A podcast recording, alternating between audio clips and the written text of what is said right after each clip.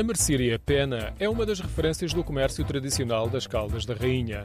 Está situada na Rua dos Heróis da Grande Guerra, mas a sua origem até é anterior ao nome da rua, como nos vai contar Rui da Bernarda. A mercearia Pena existe desde 1909.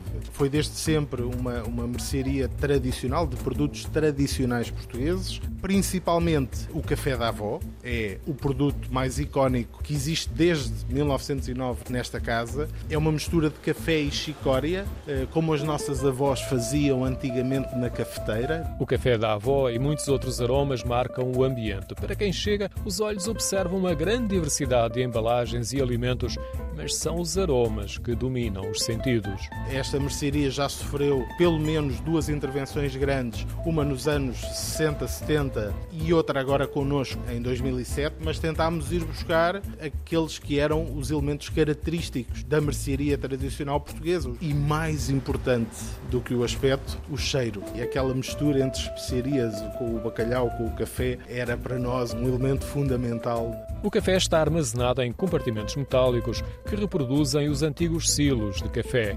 O dourado do metal e a disposição de um grande número concentrados numa prateleira cativam de imediato o nosso olhar. São silos de café, onde guardamos café torrado, em grão, que depois moemos na hora para os nossos clientes. Os moinhos de café, temos moinhos que estavam de, de origem e alguns ainda funcionam. Rui da Bernarda é o atual proprietário, é a terceira geração de donos da loja e estão a tomar conta do negócio há 25 anos.